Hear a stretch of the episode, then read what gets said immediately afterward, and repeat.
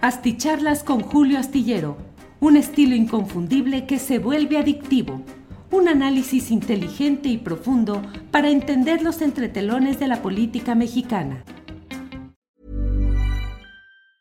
Ever catch yourself eating the same flavorless dinner three days in a row? Dreaming of something better? Well, HelloFresh is your guilt-free dream come true, baby. It's me, Kiki Palmer. Let's wake up those taste buds with hot, juicy pecan crusted chicken or garlic butter shrimp scampi. Mm. Hello Fresh. Stop dreaming of all the delicious possibilities and dig in at HelloFresh.com. Let's get this dinner party started. Hey, it's Ryan Reynolds, and I'm here with Keith, co star of my upcoming film, If, only in theaters, May 17th. Do you want to tell people the big news?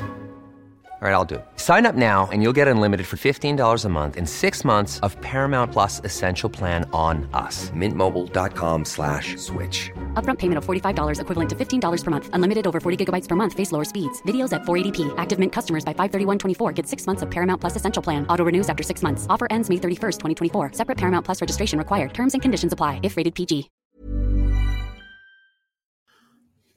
Buenas noches, buenas noches. Hoy es el miércoles 18 de enero de 2023 y como siempre es un gran gusto el poder estar con ustedes en esta transmisión de una videocharla astillada más.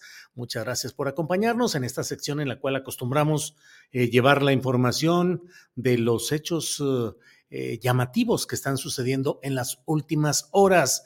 Nos reunimos a través de esta posibilidad tecnológica para comentar en un formato distinto, más reposado, menos eh, con más calma eh, algunos de los aspectos eh, políticos relevantes de estos días, en términos políticos, económicos, nacionales, internacionales, de todo hay. Le voy comentando, dándole las gracias a quienes van llegando desde diferentes partes del país y del extranjero, dando las gracias a quienes llegan en primerísimos lugares a esta lista de asistentes a través de las transmisiones que hacemos por YouTube, por Facebook, por Twitter y posteriormente a través de podcast.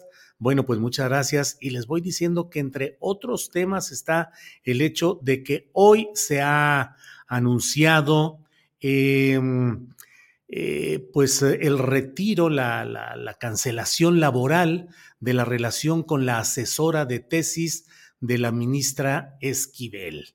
Eh, es decir, la Universidad Nacional Autónoma de México está despidiendo a quien asesoró esta, esta tesis específicamente. Se rescinde el contrato individual de trabajo con la profesora Marta Rodríguez Ortiz se señala que esto obedece a que según lo que ha investigado eh, la propia UNAM, hay una serie de elementos que implican una falta de probidad en el ejercicio de las responsabilidades de la propia asesora, la profesora Marta Rodríguez Ortiz.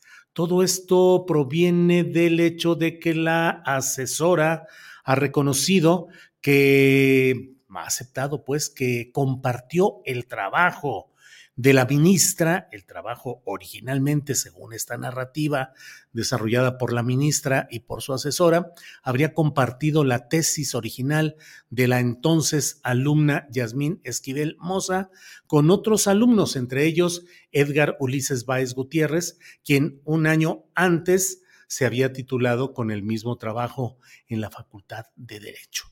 Desde luego hay puntos complicados en esta narrativa, diríamos que en términos casi argumentales, pues sigue habiendo muchos tramos que no embonan y que no dan ningún viso de que realmente las cosas hayan sido así, pero bueno, el planteamiento formal y oficial que se está dando es el que en este momento le comento.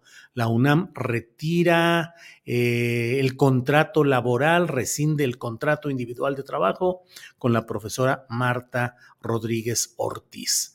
Eh, le informé también en Astillero Informa que el Foro Plural de Jalisco, con varios integrantes, un abogado de apellido Almaguer, otro el notario público y abogado Salvador Cosío, eh, han solicitado ante las fiscalías General de la República y la de la Ciudad de México eh, han denunciado a la propia ministra Yasmín por diferentes delitos que presumen que fueron cometidos, no específicamente en el rubro de la eh, falsificación o el plagio de la tesis profesional de la ahora ministra de la Corte, sino en todo el caminar, el trayecto que ella tuvo para ir tratando de justificar mediante testimonios notariales, mediante eh, pues una serie de argumentaciones que dio y que hoy están también en esta condición endeble.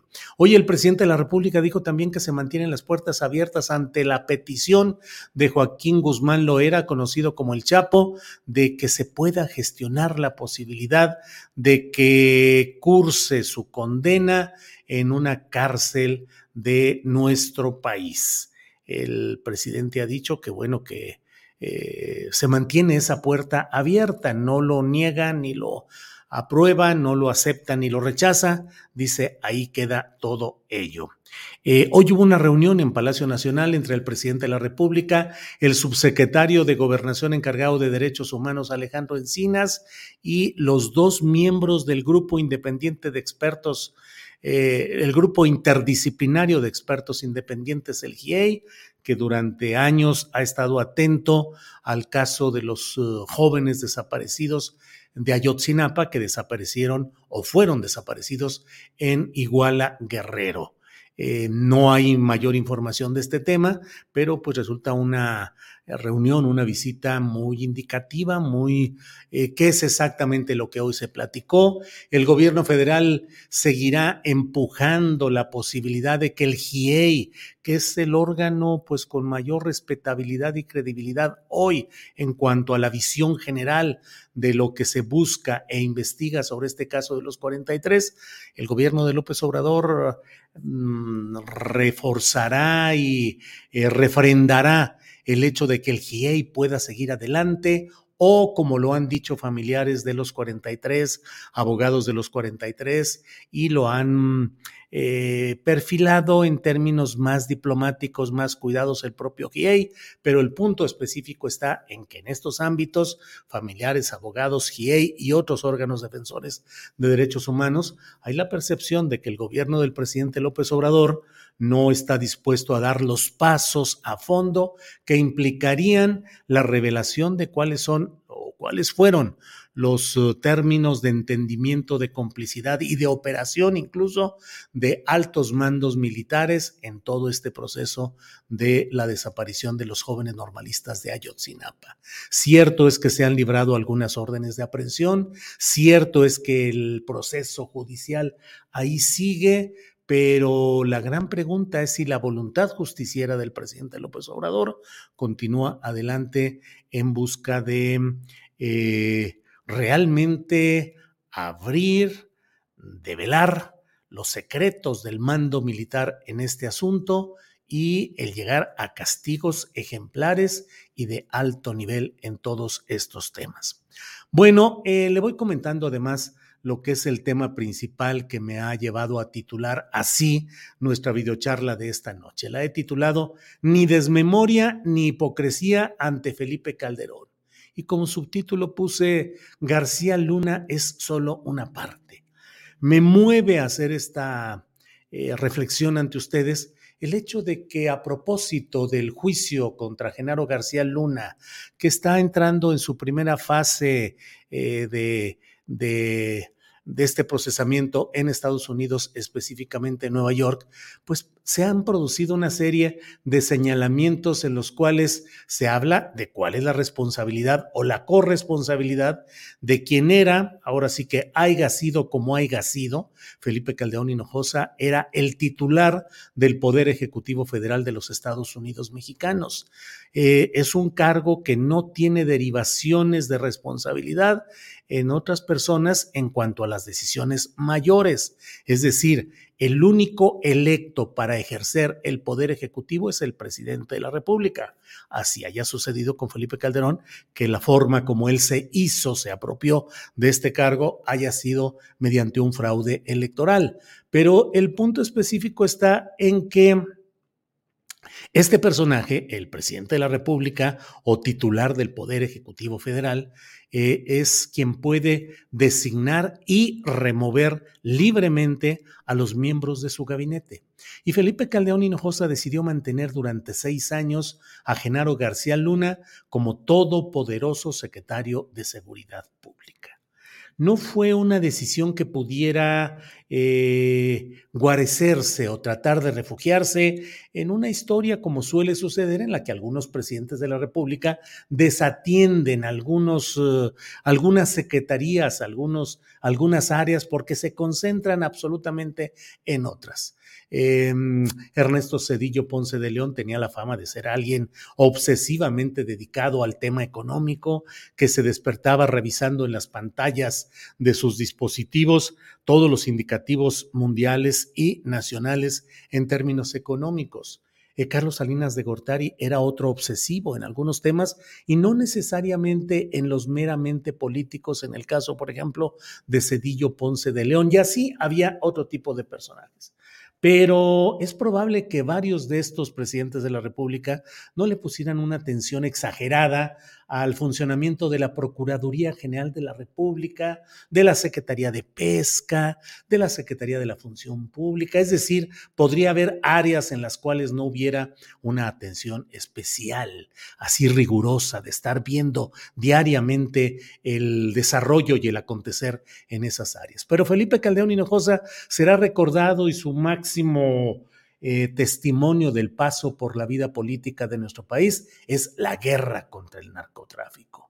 Es decir, la Secretaría de Seguridad Pública con Genaro García Luna era un elemento sustancial, clave de la actividad cotidiana, diaria, de un personaje como Felipe Calderón, que además de todo, sabido es. Y lo decía ayer Francisco Cruz, el gran periodista, en una entrevista que tuvimos en Astillero Informa, decía, Felipe Calderón es un hombre de vocación represiva, sanguinario, es decir, un hombre que disfrutó disfrutó plenamente el hecho del manejo de los símbolos militares, de la casaca verde olivo que le quedaba absolutamente holgada, la cachucha, el gesto fiero y el caminar con la mirada feroz del guerrero en medio de las tropas y el estar siempre en contacto, el lucir, el exhibir los trofeos de guerra, los capos menores eh, eh, capturados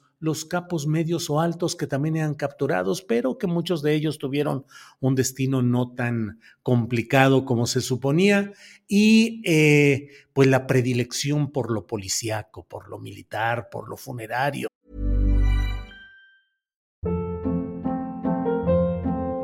Hold up. What was that? Boring. No flavor. That was as bad as those leftovers you ate all week. Kiki Palmer here, and it's time to say hello to something fresh and guilt-free. Hello Fresh. Jazz up dinner with pecan-crusted chicken or garlic butter shrimp scampi. Now that's music to my mouth. Hello Fresh. Let's get this dinner party started. Discover all the delicious possibilities at hellofresh.com. Hey, it's Ryan Reynolds, and I'm here with Keith, co star of my upcoming film, If, only in theaters, May 17th. Do you want to tell people the big news? All right, I'll do it. Sign up now and you'll get unlimited for $15 a month in six months of Paramount Plus Essential Plan on us. Mintmobile.com slash switch. Upfront payment of $45 equivalent to $15 per month. Unlimited over 40 gigabytes per month. Face lower speeds. Videos at 480p. Active Mint customers by 531.24 get six months of Paramount Plus Essential Plan. Auto renews after six months. Offer ends May 31st, 2024. Separate Paramount Plus registration required. Terms and conditions apply if rated PG. Felipe Calderón fue un hombre que ejerció el poder en México y por eso digo, no hay que mantener ni la desmemoria ni la hipocresía. El gobierno de Felipe Calderón no fue, no tiene como distintivo solamente a García Luna, aun cuando ese es el mayor sello de oprobio para su administración.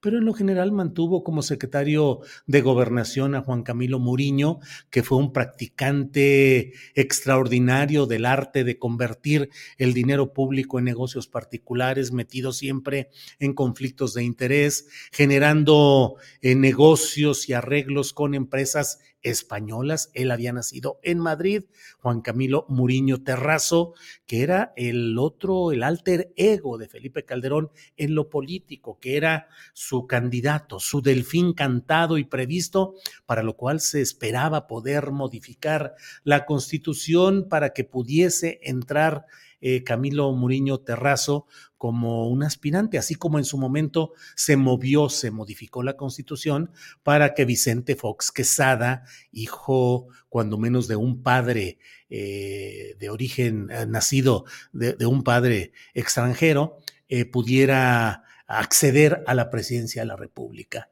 Lo de Juan Camilo Terrazo y todo el movimiento que se dio en muchos de los espacios políticos en un sexenio de mucha hipocresía, de una bandera de honestidad, de decencia, de respeto a la ley, que en realidad no era más que el parapeto o el disfraz para una serie de actos que implicaron corrupción, conflicto de intereses, enriquecimiento personal, manejo faccioso del interés eh, gubernamental para entregar las cuotas de poder a los favoritos, a los que escuchaban y atendían los reclamos, los enojos nocturnos, sobre todo, de un hombre siempre embebido, embebido en una serie de factores conductuales que le llevaban pues a formas de resentimiento, de ofensa y de agresión al interés nacional.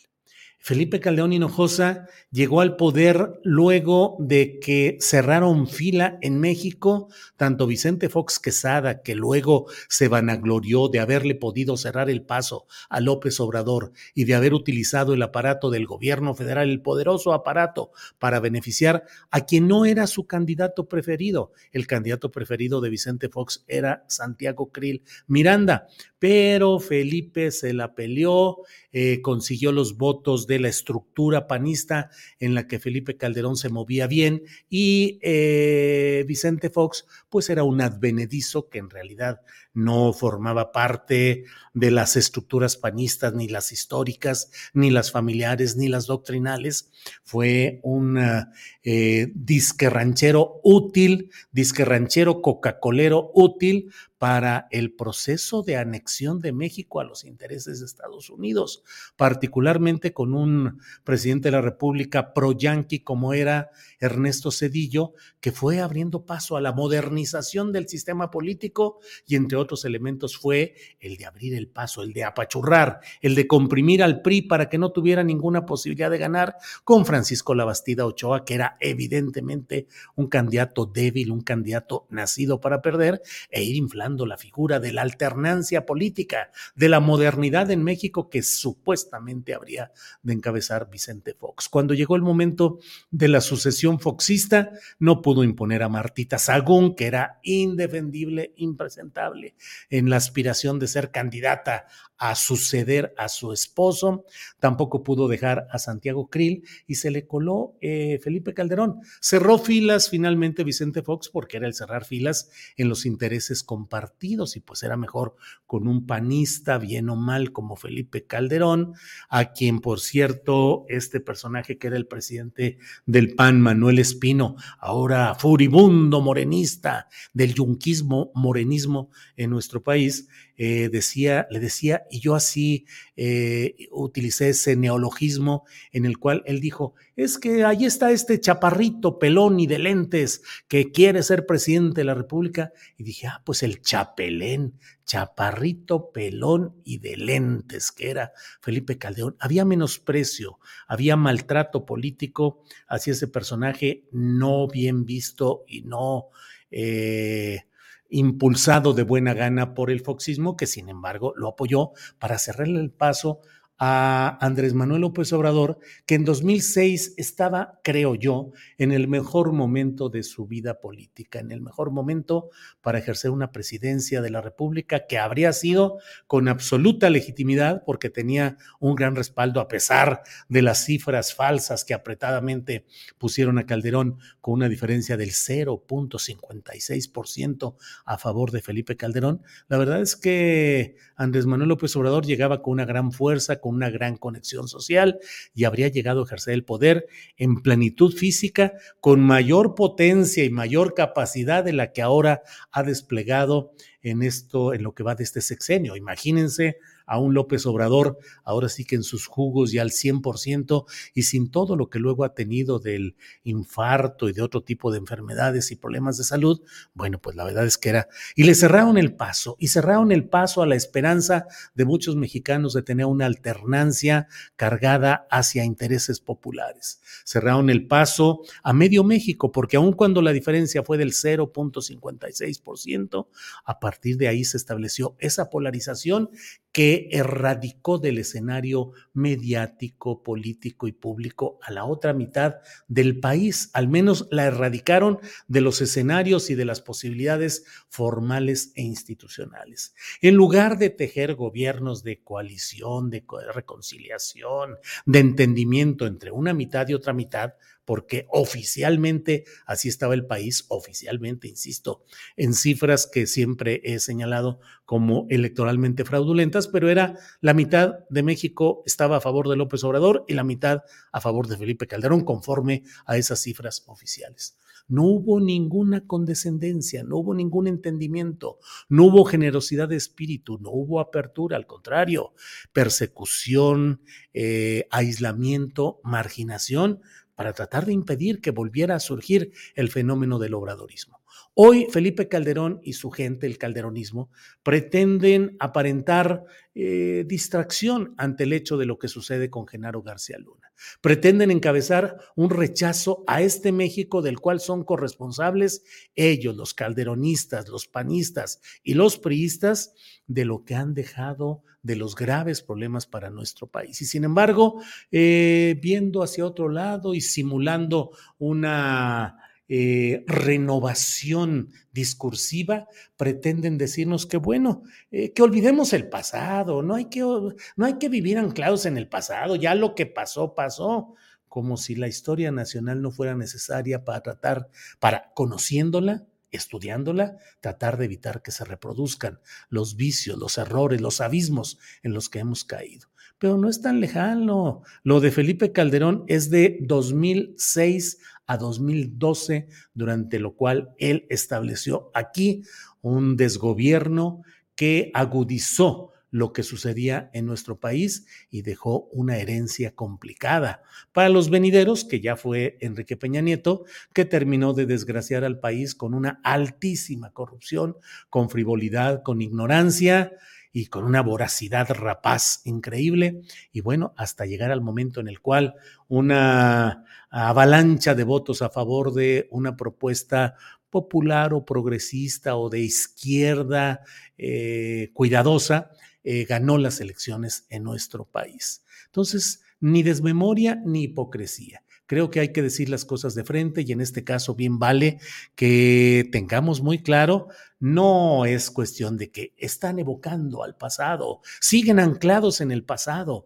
hay que ver hacia el futuro, vive el presente. Esa es una treta con la cual tratan de eludir el historial nefasto de todos estos grupos y particularmente de Felipe Calderón, de Margarita Zavala, de los calderonistas. Y por otra parte, eh, esa desmemoria que pretenden y por otra parte, la hipocresía. No, no, es que hay que mejorar al país. Oye, qué mal están haciendo las cosas. Oye, cuántas equivocaciones. Oye, qué mal. Lo escribe Vicente Fox, lo escribe Felipe Calderón.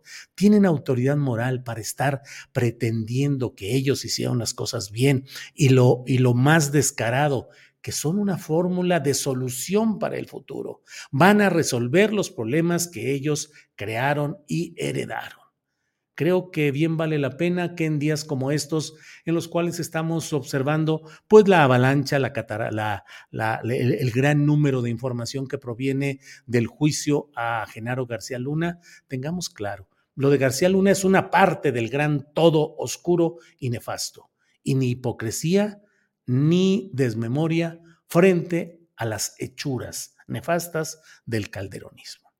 Bueno, pues les agradezco mucho esta posibilidad de platicar. Agradezco a quienes han llegado desde diferentes partes del país del extranjero. Saludos y gracias a quienes llegaron en primerísimos lugares. Y nos vemos mañana de una a tres de la tarde en Astillero Informa, donde tendremos información, entrevistas, la mesa de seguridad. De todo vamos a tener en un día muy intenso. Así es que gracias por esta ocasión y nos vemos pronto. Gracias.